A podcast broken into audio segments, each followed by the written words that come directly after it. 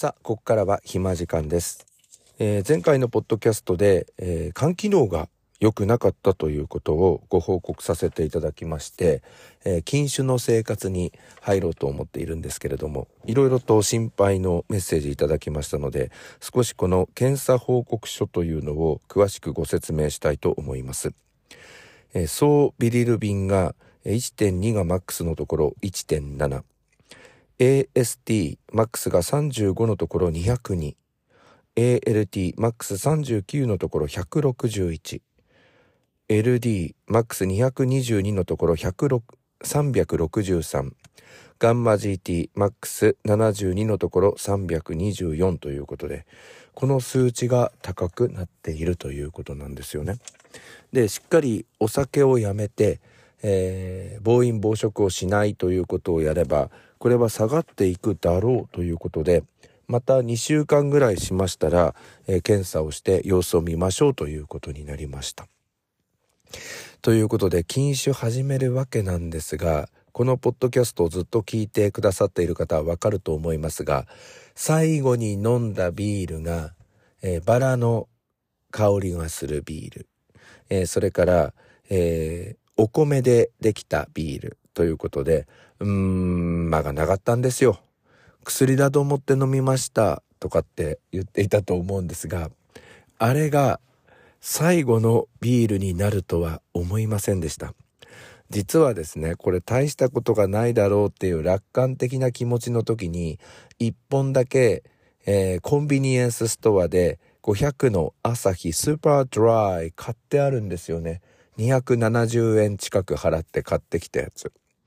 でも飲んじゃダメですよね。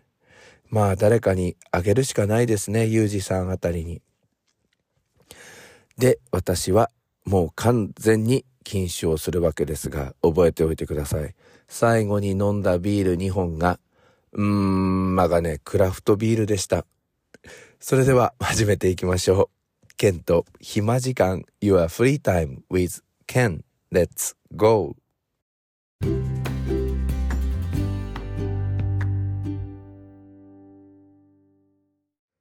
改めまして、こんにちは。ケンと暇時間、ケン時間ナビゲーターの101ケンです。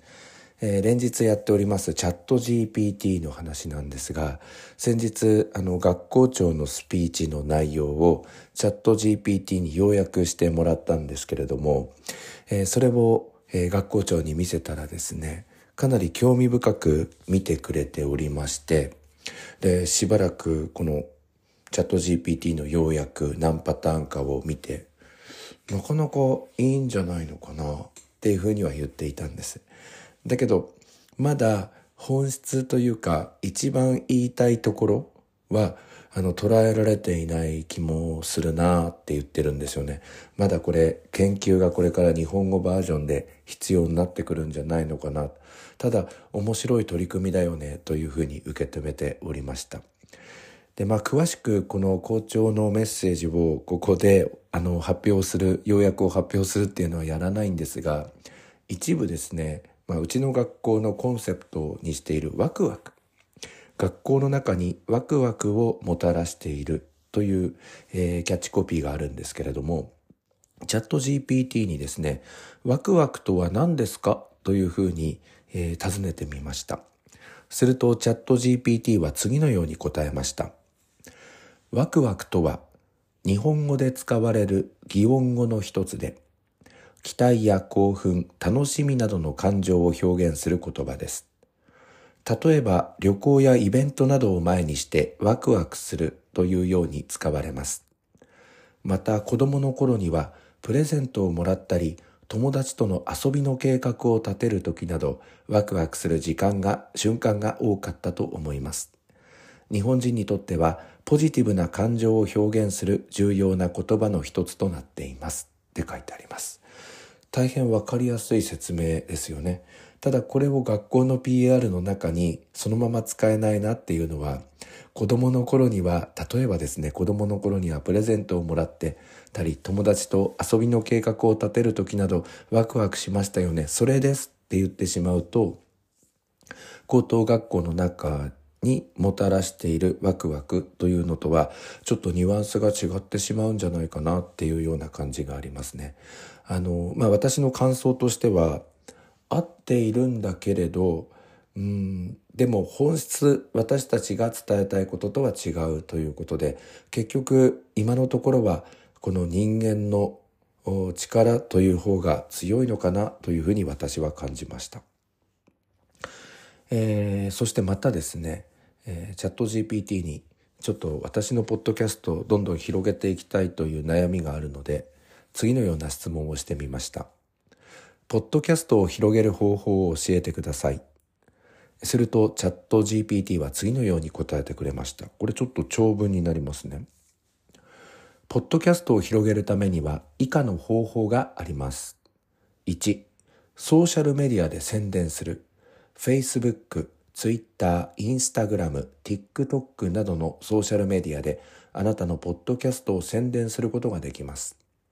各プラットフォームでの宣伝方法は異なりますが、フォロワーに新しいエピソードのリリースを知らせる。ポッドキャストに関する面白い瞬間をシェアするなど、え適切な投稿を定期的に、え投稿することが重要です。これ今実践し始めたんですけど、ツイッターとちょっと連動したいなと思っています。皆さんもしよかったら、ケント暇時間ツイッターの方フォローしてください。ケンカフェ101で出てくると思います。2番、ゲストを招待する。あなたのポッドキャストにゲストを招待することで、ゲストのフォロワーにアクセスし、新しい聴衆を獲得することができます。ゲストがあなたのショーを、えー、共有してくれる可能性が高いため、あなたのポッドキャストが広がる機会が増えます。確かにこれ有名ポッドキャスターってやってますよね。で、私あの、昔、あの、違うポッドキャストをやっていたんですけれども、その時には、ライフテリングって言って、ゲストの方の人生について語るというのをキャッチフレーズにやっていたんですが、まあこれ結構私自身は面白かったんですが、